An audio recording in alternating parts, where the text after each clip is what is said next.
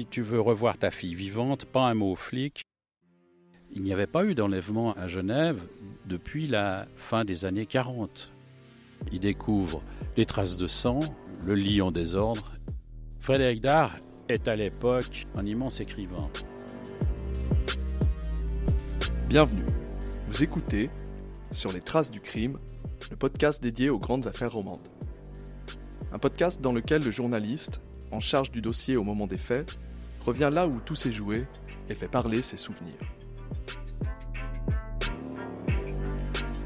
Dans notre épisode aujourd'hui, nous nous retrouvons en compagnie de Jean-Noël Queneau, chroniqueur judiciaire à la Tribune de Genève, avec qui nous allons revenir sur une affaire majeure, peut-être la grande affaire à Genève dans les années 80, à savoir le rapt de Joséphine Dard, fille de l'écrivain français Frédéric Dard. Ce qui est intéressant dans cette histoire, c'est qu'un auteur de romans policiers va lui-même se retrouver plongé dans un scénario qu'il aurait pu écrire. Entre l'enlèvement de la fillette, bien sûr, la demande de rançon qui s'ensuit, mais aussi un costume d'homme grenouille, euh, l'intervention de la police, on a l'impression que tous les éléments d'un polar sont réunis. Si bien qu'on en oublierait presque dans cette affaire, c'est avant tout un drame qui se joue. Celui de l'enlèvement d'un enfant, mais aussi des trois jours extrêmement angoissants que vont vivre ses parents. Je m'appelle Frédéric Thomaset et je vous invite aujourd'hui à vous replonger dans cette affaire hors norme, au scénario de fiction.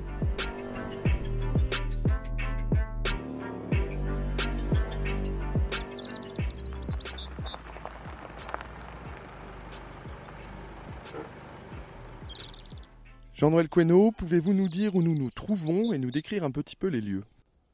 Alors nous nous trouvons 7 chemin du paradis, à Villa le Paradou, qui n'a d'ailleurs pas changé de nom depuis le euh, rap de, Joséphine Dard. Et nous sommes dans un de ces chemins de Vendôme, ces petits chemins de Vendôme, ombragés, euh, superbes, euh, très, comment dire, aristocratie. Cette villa était occupée par la famille de Frédéric Dard, le grand écrivain, l'auteur notamment des San Antonio, mais de tant d'autres ouvrages d'une écriture absolument unique. Pourquoi nous trouvons-nous ici devant la résidence Le Paradou Dans cette villa, au premier étage, mercredi 23 mars 1983, à 1h30 du matin, Joséphine a été enlevée par un homme que nous nommerons Le Fayard.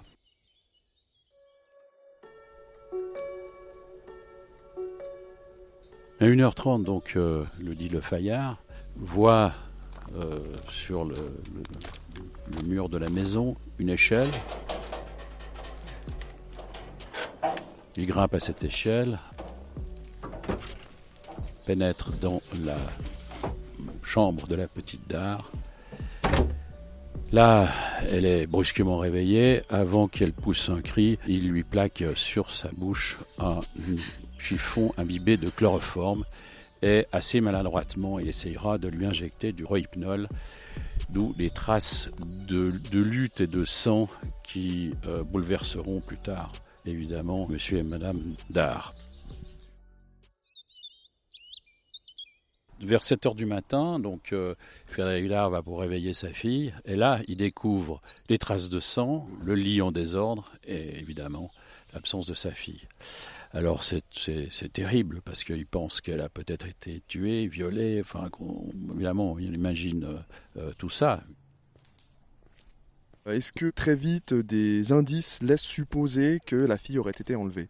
Euh, L'écrivain re remarque la présence d'un billet tapé à la machine et qui était formulé ainsi Si tu veux revoir ta fille vivante, pas un mot au flic, prépare 2000 billets usagés de 1000 francs et on téléphonera pour t'indiquer la suite. En fait, c'est par l'intermédiaire d'un ami de la famille qui était euh, le patron de la télévision romande, Jean Dumur, que la police est finalement avertie, les dards ayant un peu crainte que l'appel vienne d'eux-mêmes. C'était, je crois, l'inspecteur Gremaud qui est tout de suite venu sur les lieux et qui ont pris en main l'affaire. Ils ont tranquillisé d'abord euh, les, les, les et ils ont tout ça attendu le téléphone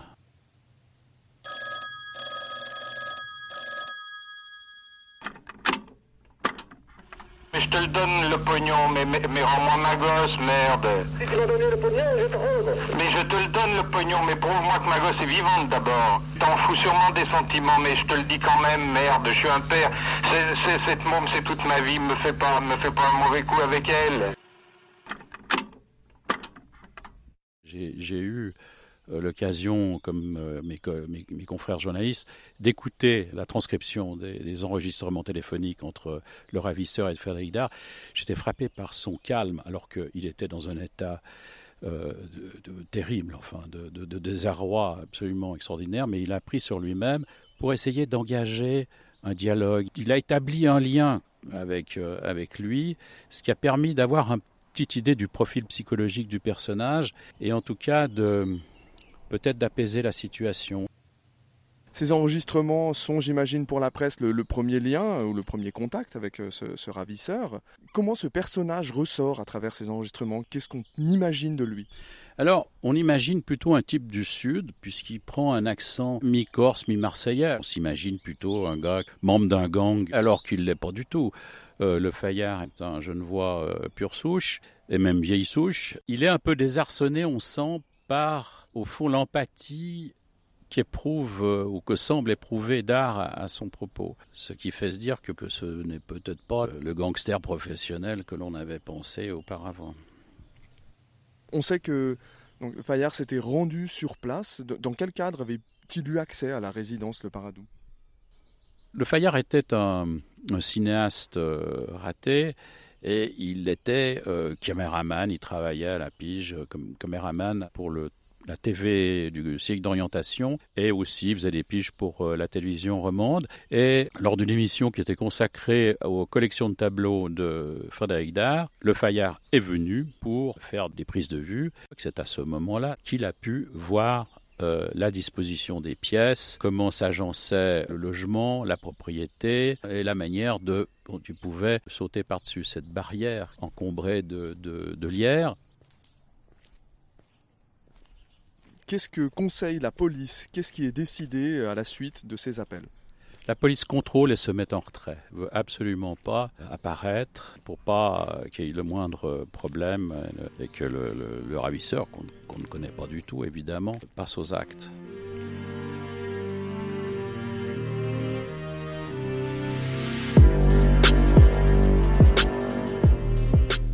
Entre le 23 et le 24 mars, Frédéric Dard et le ravisseur échangeront à maintes reprises par téléphone. Le ton et la teneur de ce dialogue n'évolueront guère. De toute façon, tout le monde semble d'accord, le malfrat veut ses 2 millions et Frédéric Dard est bien décidé à lui céder. Il ne reste plus qu'à fixer les modalités de l'échange. Le rendez-vous sera pris dans la nuit du 24 au 25 mars. L'écrivain doit se rendre seul, en amont du barrage de Verbois, dans la forêt, dans une ambiance tout à fait lugubre. C'est ici que nous retrouvons aujourd'hui Jean-Noël Queno pour la deuxième étape de notre récit. Un volet dans lequel le ravisseur va une nouvelle fois faire preuve d'une extraordinaire ingéniosité.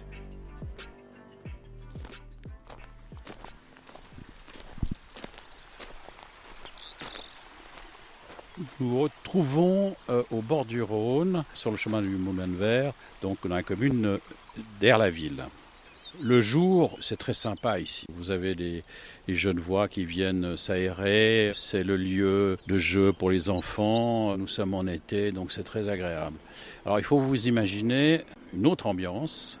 Nous sommes euh, le 25 mars. Il fait nuit. Il y a de la brume, même du brouillard. L'endroit est absolument désert. Vous êtes seul. Vous avez une rançon de 2 millions dans un sac bien emballé. Comment avez-vous eu euh, connaissance de ces lieux ou de la scène qui s'est jouée ce soir-là? Alors, nous avons pu nous en rendre compte, nous, les chroniqueurs judiciaires, en novembre 1984, lors du procès de Le Fayard. C'est à cette occasion que nous avons participé euh, à un transport sur place, bien encadré par la police, et avec le prévenu et Frédéric Dard, qui était également présent. Et nous avons pu bien nous pénétrer de cette ambiance parce que même c'était en novembre, les conditions étaient relativement similaires à celles euh, qu'avait connues euh, Frédéric Dard. Il y a du brouillard, euh, c'est la nuit, il fait à peu près la même température qu'au mois de mars, et c'est, je vous l'assure, tout à fait lugubre. Au cours de cette reconstitution, et selon aussi les propos que vous a rapporté M. Dard à l'époque, est-ce que vous pouvez nous narrer la scène qui se joue le soir de l'échange? Vendredi 25 mars 1983, il est 2h58 du matin lorsque le ravisseur téléphone à Dard à la villa euh, Paradou pour lui dire qu'il va remettre sa fille en échange des 2 millions et il lui indique une marche à suivre qui est très compliquée parce que il va un peu promener euh, Dard de cabine téléphonique en cabine téléphonique jusqu'à euh, finalement le lieu final qui est le chemin du Moulin de Verre à Air-la-Ville. Je voudrais vous dire, ça fait quand même une drôle d'impression parce que vous ne savez pas sur quoi vous allez tomber. Hein, de s'enfoncer dans un bois, mais vraiment dans un endroit perdu à 4 heures du matin, avec 2 millions de francs suisses dans, un sac. Euh, vraiment, mais, mais j'avais aucune crainte parce que une seule chose me portait, euh, c'était ma fille.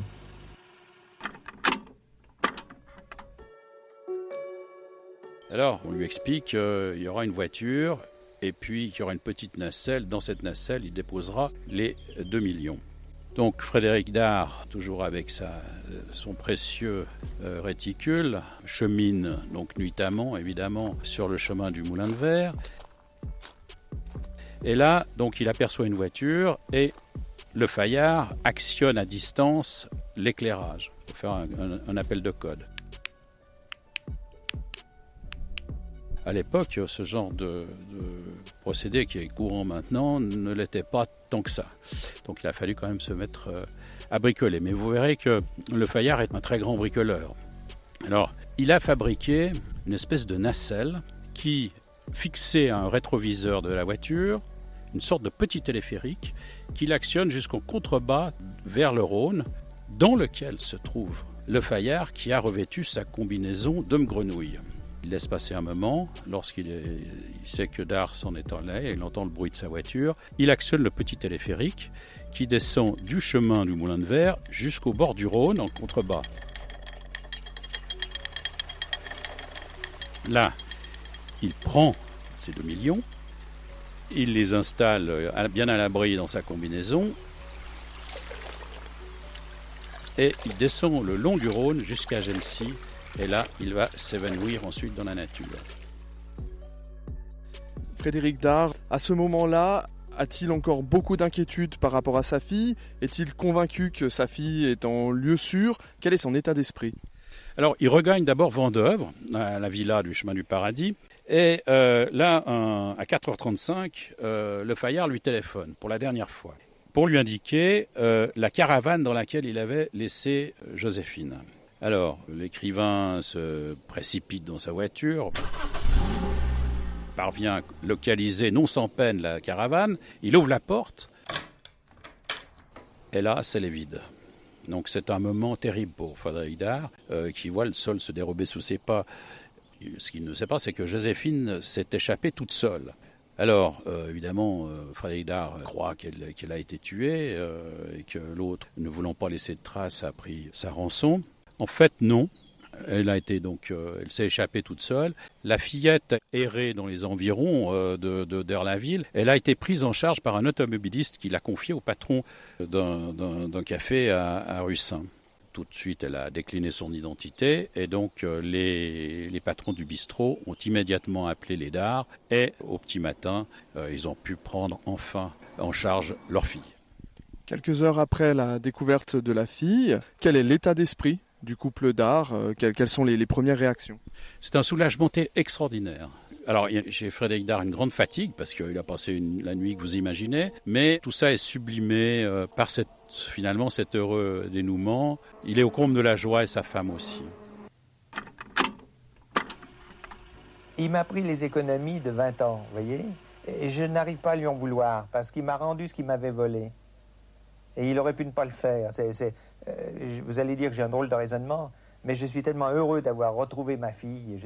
C'est un tel, euh, n'appelons pas ça du bonheur, c'est l'univers qui recommence, qui continue. Nous, nous avons été mis au courant assez rapidement le vendredi 25 mars 1983 de la découverte de la petite enfin et de l'heureuse conclusion de cette affaire. C'est mon collègue Luc Mathilde qui était accouru ici au Paradou euh, pour euh, faire les premières interviews de Frédéric Dard et de sa femme. Lorsque nous sommes au courant, euh, le ravisseur court toujours toute la presse européenne et même des États-Unis viennent à Genève. On parle beaucoup de cette affaire à la télévision, dans les radios. Peu auparavant avait eu lieu le rap de, Graziella Ortiz, qui avait défrayé la chronique elle aussi, parce que s'agissait quand même d'une héritière du roi de l'État.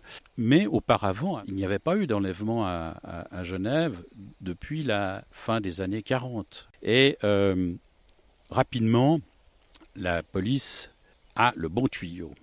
Elle a le bon tuyau dans des circonstances qui sont vraiment incroyables. Un couple de Chenbourg a eu son attention attirée par un drôle de type qui téléphonait dans une cabine publique donc de Chenbourg, affublé d'un masque de François Mitterrand. Il relève le numéro de plaque. Le Fayard a eu commis l'erreur de ne pas voler une voiture, donc euh, il est identifié le 30 mars. Là, je, reçois un tuyau très tôt le matin. Je tagnasse. Le juge d'instruction tremblait. Et puis après, il me lâche, écoutez, oui, si vous allez du côté de, Vinci, euh, je, pense que vous, vous apprendrez pas mal de choses. Cette fois-ci, je fonce à Vinci, où le Fayard a été arrêté. Il a été arrêté à 4 heures du matin, ils sont venus le, prendre et il s'est réussi à s'échapper par les toits dans le petit village de, Vinci, qui est donc sur la côte, dans la région de Montserrat, et il est allé se réfugier dans le port de Rolles et là il est arrêté près de son voilier. Qu'en est-il de la rançon? A-t-elle été retrouvée? Intégralement.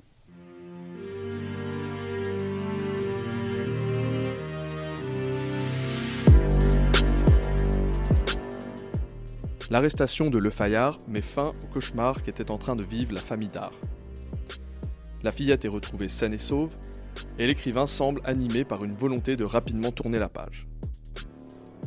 Mais avant de reprendre le cours de leur vie, les Dards devront en passer par la case procès. Le rendez-vous est pris pour novembre 1984, à Genève, où se pressent les médias du monde entier. Et bien sûr, la confrontation entre le ravisseur et l'écrivain et sous le feu des projecteurs. Jean-Noël Queneau se souvient. Le procès se déroule à la cour d'assises euh, du palais de justice du Bourg-de-Four à Genève en novembre 84. Alors, les acteurs euh, principaux, c'est évidemment euh, Le Fayard, ses avocats, qui sont des jeunes avocats à l'époque, maître Dominique euh, Varluzel et Christian Zinstag. À la partie civile, il y a déjà un avocat qui est très réputé, qui est Marc Bonan. Et au parquet, c'est le substitut Louis Pella qui soutient l'accusation. Les débats sont très très bien présidés par un grand juge, le, le président Kempf, que l'on surnomme le cardinal car il met une certaine onctuosité euh, dans ses rapports euh, entre euh, les différentes parties d'un procès. Le Fayard lui arrive, évidemment les mains, les mains libres sur le banc des accusés. Après la, lecture de l'acte d'accusation, l'une des premières déclarations qu'il entend, l'une des premières sensations qu'il reçoit, c'est celle de la déclaration de Frédéric Dard devant les jurés. Il explique en des termes émouvants sa souffrance, ce qu'il a enduré euh, avec sa femme. Il le dit en termes euh, simples, clairs, émouvants, mais sans pathos, sans en rajouter. Euh, c'est un homme qui a souffert pour sa tard venue, puisque cette Joséphine Dard est, sa dernière enfant, qu'il a eu déjà une cinquantaine d'années. Il n'accable pas le Fayard, mais il le place en face de ses responsabilités. En, deux mots, voilà ce que tu as fait. Il n'y avait pas de aucune once de haine dans ses propos. Comment euh, l'accusé, le Fayard, réagit-il à cette prise de position très digne de Frédéric Dard? Alors, Évidemment, il regarde attentivement ses souliers, il a la tête baissée, on le sent accablé, d'autant plus accablé peut-être par, par cette bonté qui émane de, de Frédéric Dard. Est-ce que lui-même euh, s'explique, prend position plus tard dans ce procès? C'était vraiment un Arsène Lupin euh, moderne, euh, le Fayard. Pendant dix ans, il a pu voler des objets d'art un peu partout, dans les lieux les plus, les plus réputés, les châteaux, les musées, etc. Et au fond, il, y a eu un certain sentiment d'impunité. dans toutes les explications de, de Le Fayard, il y a un goût d'étrange on ne sait pas comment ce type est devenu d'abord un Arsène Lupin alors que rien ne l'y prédisposait. Pourquoi il en est venu à enlever Joséphine d'Art Il y a bien sûr une part de cupidité, bien entendu, de l'argent facilement gagné, peut-être à réinvestir dans un film, euh, dans un de ces films qu'il rêvait de faire. On le devine, en tout cas. Mais euh, il y a aussi chez, chez Le Fayard une confusion entre le rêve et la réalité. Le verdict sera rendu par la Cour d'assises le 8 novembre 1984. La reconnaissance de culpabilité est acquise sans grand problème. Reste à déterminer la quotité de la peine. Et là, au sortir de cette délibération sur la peine, le président regarde bien le Fayard dans les yeux et lui dit Monsieur Lafayard, ayez du courage et la peine tombe, c'est 18 ans euh, de, réclusion. Le Fayard sera en prison un détenu modèle. Il était déjà croyant, là il sera vraiment très croyant. Il a pris vraiment la mesure de sa culpabilité, ça j'en suis certain. J'ai une lettre notamment de, lui. Et il a participé notamment à la réforme des pénitenciers euh, en Suisse. Il s'est beaucoup engagé socialement pour aider les détenus qui en avaient besoin, ce qui bien qu'il a eu une réduction assez forte de peine due à une euh, grâce partielle octroyée par le, le Grand Conseil genevois, ce qui fait qu'il est sorti au bout de dix ans. Lorsque la nouvelle de la sortie de Le Fayard a été connue, c'est ma collègue Laurence Neff qui est allée voir Frédéric Dard et qui lui a posé cette question en disant Mais quel est votre sentiment? Et il lui a dit ceci que Dieu le garde, mais qu'il nous oublie comme nous essayons de l'oublier.